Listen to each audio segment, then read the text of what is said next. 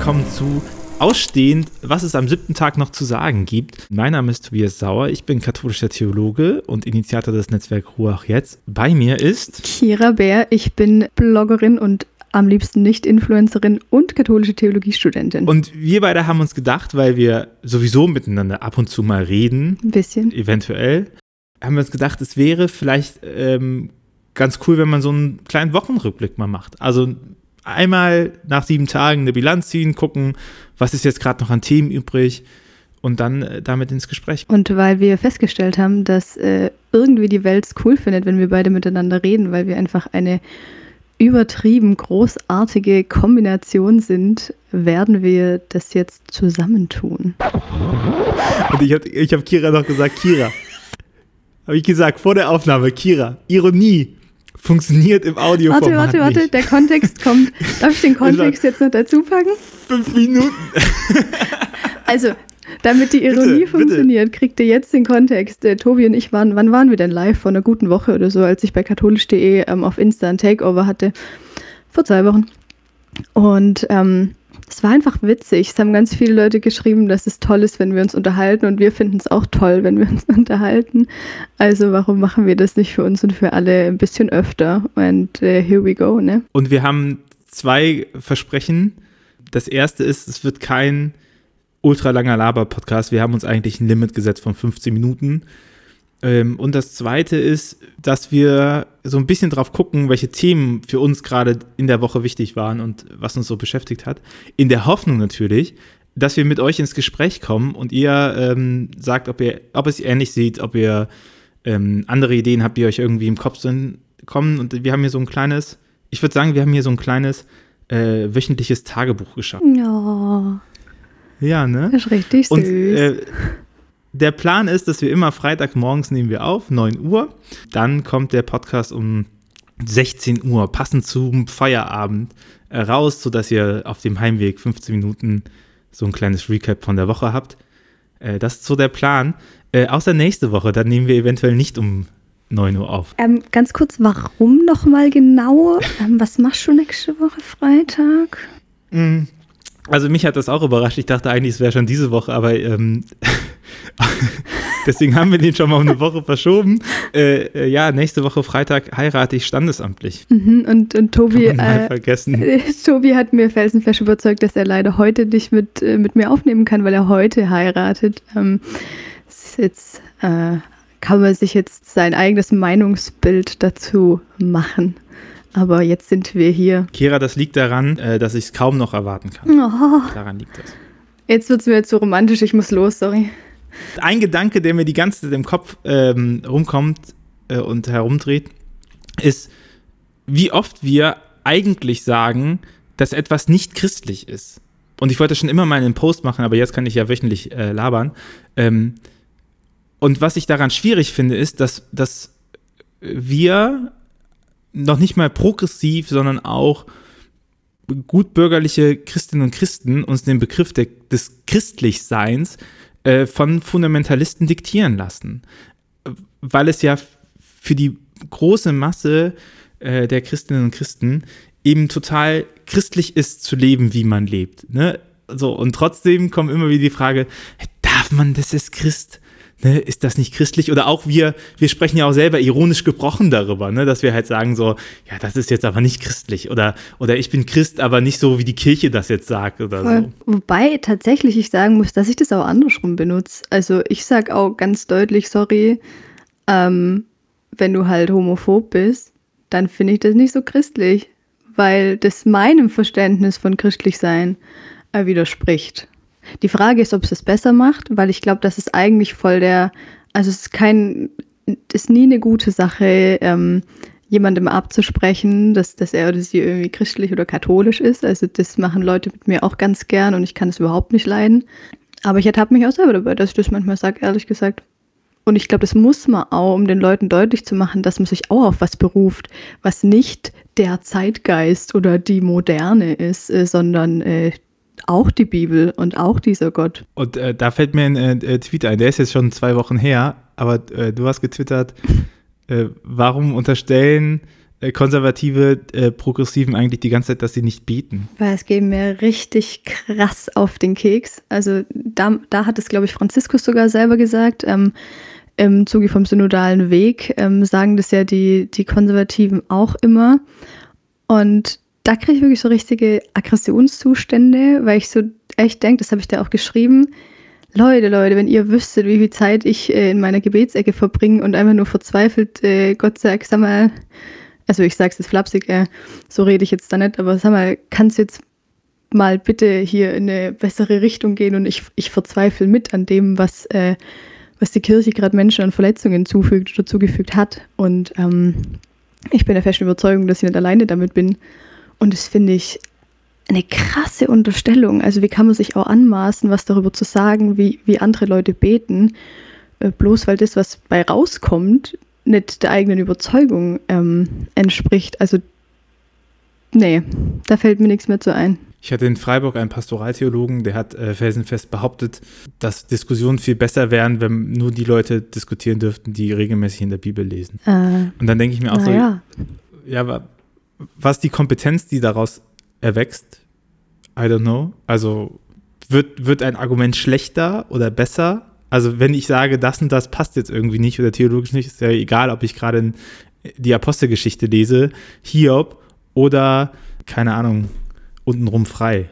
Ja, vor allem äh, ist es ja immer die Frage, wie, wie lese ich die Bibel? Also kann, das ist ja auch, mache ich mir es ja auch sehr einfach, wenn ich sage, jetzt musst du halt mal dieses Buch gelesen haben und dann hast du die Berechtigung. Also ich finde sowieso, was mich sowieso aufregt, auch weil ich das ganz früh erfahren habe, als ich auf Insta war, am Leuten die Berechtigung abzusprechen, über ein Glaubensthema zu sprechen, ist so ungefähr das Beschissenste, was du tun kannst, ähm, weil das macht den Glauben exklusiv und ich glaube, das ist das Letzte, was der christliche Glaube ist und ähm, äh, frei nach, oh Gott, ich fange auch schon an, Leute zu zitieren, krass. Ähm, frei nach äh, Frère Roger und äh, lebe genau das, was, was du vom Evangelium verstanden hast. Ähm, glaube ich, dass, dass man jedem Menschen zutrauen kann, dass er, er oder sie was über Gott zu sagen hat und auch was davon verstanden hat. Ähm, auch wenn dahinter nicht eine ganze Bibellektüre oder ein Studium stehen, was wäre das auch für eine seltsame Religion, wenn äh, wenn das eine Voraussetzung wäre. So, und was ist das auch für ein Offenbarungsverständnis, dass, dass aus diesen Menschen nicht Gott sprechen könnte. So, das macht keinen Sinn. Und äh, Kira, wo wir bei Verstehen sind, was hast du denn diese Woche verstanden? Oh, äh, was ich verstanden habe, weiß ich noch nicht so genau. Ich habe diese Woche vor allem verstanden, dass ich viel noch nicht verstehe. Mir ist, ich habe heute früh dachte ich so, was erzähle ich jetzt heute, was hat mich die Woche bewegt, weil es war viel. Ich hatte auch das Gefühl, dass so kirchenpolitisch diese Woche viel diskutiert wurde und wird. Ähm, und jetzt ist mir eine Karte in die Hände gefallen, die ich gestern geschenkt gekriegt habe. Grüße gehen raus an der Stelle. Ähm, und da steht drauf, ich wollte es gerade in die Kamera halten, aber wir machen einen Podcast. ähm, auf der Karte steht drauf, äh, wann hört es endlich auf zu dauern? Und äh, das, das steht für mich voll über allem, was mich so diese Woche beschäftigt hat. Erstens mal warten wir alle darauf, wann Corona nicht mehr andauert.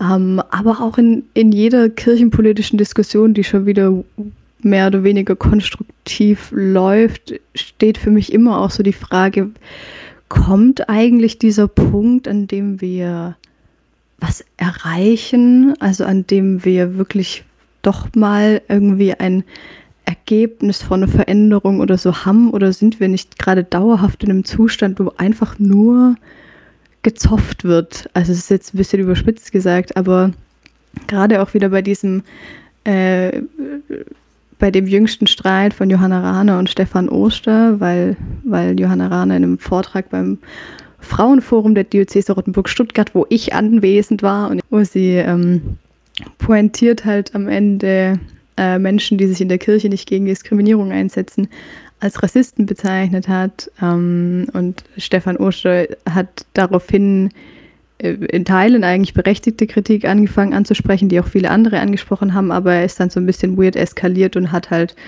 ähm, ach ja, das Lehramt und hat dann auch die, die, äh, die, die Freiheit der, der Medien irgendwo in Frage gestellt, was super wild war und äh, auch nicht konstruktiv und ähm, Äh, unabhängig davon, dass ich, glaube ich, äh, wie man sich denken kann, in, in diesem Streit auf einer klaren Seite stehe, finde ich so krass an solchen Themen, dass äh, am Ende des Tages fragt man sich ja, finden wir einen Kompromiss oder können wir noch so reden, dass es zum Kompromiss kommt? Ich frage mich aber, gibt es in solchen Themen Kompromiss? Also wenn ich mich, in dem Fall ging es ja vor allem auch um Frauen in der Kirche und um die Diskriminierung von Frauen. Ähm, und ich finde, weiß nicht, was soll der Kompromiss sein? Ich kann kein halbes Weiheamt für Frauen einführen. Und ich kann auch nicht sagen, Homosexuelle sind ein bisschen sündig. So, das ist, sind doch keine Kompromissthemen. Und deswegen ähm, äh, schockieren mich fast solche, solche Debatten, weil ich denke, was wird das Ergebnis sein? Also, wo liegt das? I don't get it. Ausstehend. Ich weiß es nicht. Ich finde es total schwierig, dass Diskussionen oft auf Meinungsaustausch hinauslaufen und wir ganz oft vergessen, dass es eben eine große Schnittmenge zwischen, zwischen den Meinungen gibt. Also mit Extremisten kannst du nicht verhandeln. So, das, glaube ich, muss auch klar sein. Also wenn jemand halt super steif in seiner Meinung ist und sagt, hier von hier und nicht weiter, dann nicht. Aber ich finde es schade, wenn man sich nicht erklären kann. Also wenn man nicht sagen kann, wieso ich zu dieser Meinung gekommen bin, was meine Hintergründe sind. Und das ist ja auch was, was ultra spannend ist. Also ich lerne da ja auch ähm, total viel von der großen äh, Christinnen-Feministenblase. So. Und ich, ich, ich äh, bin sehr dankbar darum, dass auch viele im Netzwerk sind, wo ich einfach mal nachfragen kann und sagen kann, hey, hör mal, ich habe das nicht verstanden, das ist jetzt äh, bis dato mein Standpunkt. Ähm, erklär mir mal bitte, warum, also warum das jetzt so ist oder warum du das anders siehst. Und dadurch ändert sich nicht immer meine Meinung, aber das Schöne daran ist, dass man verstehen kann, woher die andere Meinung kommt, welche Prämissen dahinter stehen, was die Struktur dahinter ist. Ne? Es ist ja nicht so, dass irgendwie ähm, äh, äh Johanna Rana äh, alle Leute als Rassisten schimpft, unreflektiert. Es ist ja äh, keine keine dumme Person so, die hat das wahrscheinlich äh, sehr gut auch abgewogen. Und es ist jetzt auch nicht so, dass Stefan Oster ähm, äh, möchte, dass alle Homosexuellen in der Hölle brennen oder sowas, ne? Und dass da kein seelsorgischer Auftrag ist. So. Aber trotzdem kommen die da an so Punkte dran, wo man sagt, so, okay, äh, homosexuell nicht, ne? Dass Stefan Oster nicht möchte, dass alle Frauen in der Hölle äh, äh, schmoren, die sich berufen fühlen, oder dass er leugnet, dass Gott ähm, Menschen nicht, dass Gott nur Männer beruft oder sowas, ne? Dass, dass er aussagt, dass Gott nur Männer beruft oder so. I don't know, aber die, die Prämissen sind ja interessant, weil ich glaube, über die Prämissen kannst du auch anfangen zu diskutieren und auch sagen so, ey, guck mal, ähm, ich weiß ja nicht, mit welchem Vertrauen du diese Prämisse hier vorbringst, aber ich kann dir aus folgenden Punkten mal sagen, so, äh, weswegen ich diese Prämisse nicht, nicht valide finde. Ne? Auch so, wir sind ja beide Theologinnen das ist ja eigentlich auch unsere Aufgabe, oder? So, an solche Kerne zu kommen und zu sagen, so, das ist ja nett, dass du diese Prämisse hast, aber die, die lässt sich nicht stützen. Ja. Ja, und trotzdem bin ich irritiert, weil die das, sich das ja gegenseitig sagen würden. Weißt du, wie ich meine? Also die, die würden ja, also offensichtlich würden die sich gegenseitig beide sagen, deine Prämissen lassen sich nicht stützen, weil sie ganz unterschiedliche Ausgangspunkte haben, die ja dann auch, also das finde ich nämlich auch, wenn man die Ausgangspunkte von Leuten betrachtet, das merke ich auch immer, wenn ich, ganz selten passiert dass ich äh, es schaffe oder dass, dass, es, dass die das schaffen, dass ich äh, konstruktive Gespräche mit Konservativen führe. Und äh, wenn ich, wenn das funktioniert und ich deren Ausgangspunkte verstehe, ähm, dann macht die Schlussfolgerung, dass zum Beispiel gelebte Homosexualität eine Sünde sei, auch Sinn. Ähm, nur finde ich halt deren Ausgangspunkt schon, schon nicht vertretbar. Aber deswegen finde ich so wichtig, dass man in Diskussionen an diese inhaltlichen Punkte kommt. Ne? Die Frage beim Braunpriestertum ist ja, theologisch betrachtet ist die Frage ja, oder der Knackpunkt, beruft Gott keine Frauen ins Priestertum? So, und, und diese Frage muss man klären. Und, und ich würde sagen, das ist, das ist ein klares, ähm, es gibt keinen Anhaltspunkt, warum Gott keine Frauen ins Priestertum beruft. Es gibt, es gibt diesen Anhaltspunkt nicht, warum Gott da selektiv ist in seiner Berufung. Ne? Und auf diesen Punkt halt zu diskutieren, weil natürlich nachher, wenn man apostolische Sukzession reinmacht, da ist so viel Überbau, da ist so viel Abstraktion drin, dass es ein logisches Konstrukt nachher ergibt, was zu dieser Schlussfolgerung kommt. Aber diese inhaltliche Grundfrage, ich glaube, das sind immer die Punkte, an die man gehen muss. Und, ich, ich weiß nicht, ob man das halt äh, mit Meinungsaustausch hinbekommt, oder? Mit Positionsaustausch. Aber. Ja, gut, im Endeffekt ist, ist, das, ist das wahrscheinlich alles auch äh, ein Meinungsding. Also, ich habe das auch mal mit jemandem diskutiert, der dann gesagt hat: Ja, ich finde es auch nicht logisch, dass Gott äh, keine Frauen beruft, aber Gott ist halt auch nicht logisch. Und dann dachte ich, okay, du willst es halt auch einfach nicht zulassen. So. Aber, aber ja, ähm, äh, es ist ausstehend, es wird dauern. Ich glaube, das, äh, das können wir festhalten. Was ich aber auch wieder gemerkt habe die Woche ist, ähm, durch verschiedene Veranstaltungen, ich, wo ich auch mal wieder gemerkt habe, dass ich doch nebenbei studiere, weil ich irgendwie mehr andere Dinge tue. Ähm, dass es immer noch mega die positive Dynamik auch irgendwie festzustellen gibt und dass es so viele äh, liebe Menschen gibt, die sich ähnliche Dinge wünschen und ähm, die noch ganz viel Energie haben, irgendwie ähm, dran zu bleiben. Und äh, da lässt sich das Dauern, glaube ich, noch ein bisschen aushalten, würde ich so zum optimistischen Schluss sagen. Und ich meine, wir sehen uns ja auch schon in sieben Tagen wieder. So ist es ja auch nicht. Also in sieben Tagen können wir gucken, oh. wie, dauert, wie geht das dauernd nee, weiter. Nee, das stimmt gar nicht. Da heiratest du nämlich. Und dann vielleicht in sechs. Aber es kommt auf jeden Fall nächste Woche Freitag auch ein Podcast. Kira, deine Prognose für die nächsten sieben Tagen. Was wird in den nächsten sieben Tagen äh, wichtig? Worüber reden wir nächst, beim nächsten Mal? Ah, ich habe einen interessanten Livestream am Sonntagabend. Äh, vielleicht werde ich da nochmal darauf zurückschauen wollen, weil das gerade auch eine spannende Thematik ist über äh, äh, nächstes spannendes Thema. Einen Seminarist, der in München aus dem Richterseminar geschmissen wurde, weil er ein Foto mit äh, dem Prince Charming schwule Dating Show veröffentlicht hatte. Ähm, eine Geschichte, die gerade ein bisschen viral geht und die es auch verschiedene Meinungen gibt, wie ich jetzt auch schon rausgefunden habe. Ähm, weswegen ich auf dieses Gespräch sehr gespannt bin. Und äh, ansonsten äh, schauen wir mal. Vieles ergibt sich immer im Laufe der, der Wochen, der Tage, was auch immer. Ähm, ja, wie sieht es bei dir aus? Abgesehen davon, dass du vielleicht heiratest. Ich finde ich find spannend, welche Dynamik die Frage nach Notbremse und Gelähmtheit hat. Also jetzt so politisch betrachtet, ne? Oh, anderes okay. Thema. Kleiner Change, ja. Äh, weil irgendwie hatten wir vor einem Jahr ganz viel Aktion und man hat so jeden Tag hat sich was geändert und man musste was machen und man hat jetzt positiv, also von mir jetzt meinungsgefärbt, man hat begriffen, dass man was gegen den Virus tun kann und sollte. Und irgendwie mhm. ist jetzt aber seit November ist so Stille. Ne? Das, dass man so, jetzt ist da irgendein ja. Gesetz, was irgendwie am Samstag mal in Kraft tritt und so. Und das Impfen läuft voran. Ähm, und ich äh, merke, das ist irgendwie das auch das Schöne, dass immer mehr Leute in meinem Umfeld geimpft werden. Ich habe sehr alte Freunde offensichtlich. Voll edel. du bist alt. alt. Uns trennen zehn Jahre. Aber ich, äh, ich habe das Gefühl, dass diese, gerade auch oh wenn man, wenn man eine Feier macht oder nochmal Leute trifft, ne, zu gesellschaftlichen Anlässen, die eventuell ja kommen am Freitag, dann äh, also äh, total kleiner Kreis und nur Trauzeuginnen.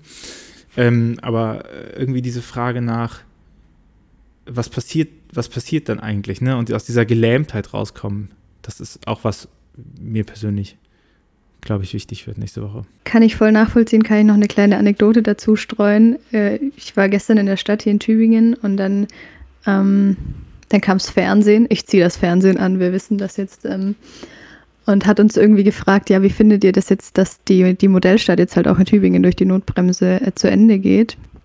Und da habe ich gesagt, pff, ja, ganz ehrlich, ich habe gar keine Energie mehr, mir zu überlegen, ob ich mich jetzt darüber aufreg. Also es ist jetzt halt so und jetzt, äh, ja, bin ich halt noch ein bisschen gelähmt und warte, warte einfach nur noch, bis es äh, vorbeigeht. Ähm, ausstehend und so. Ausstehend.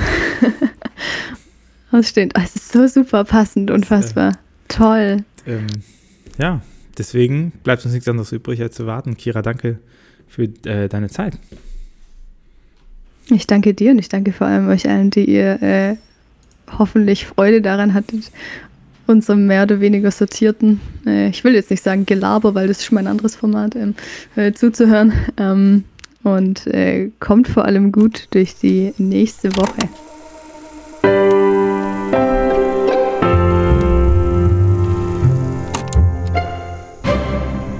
Dieser Podcast ist Teil des Ruach Jetzt Netzwerks.